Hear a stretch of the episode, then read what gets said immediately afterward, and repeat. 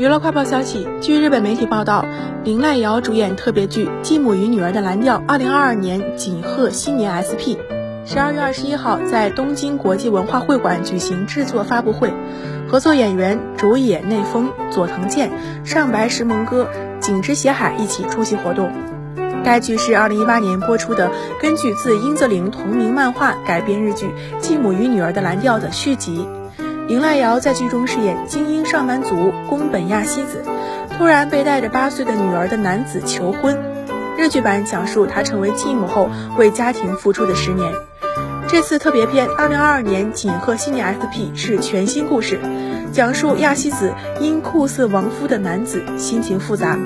无法克制内心动摇的故事。制作发布会上，对于时隔两年的新作，林濑遥说：“身体还是记得西亚子的，戴上久违的眼镜，穿上熟悉的西装，拿起公文包，演得很投入。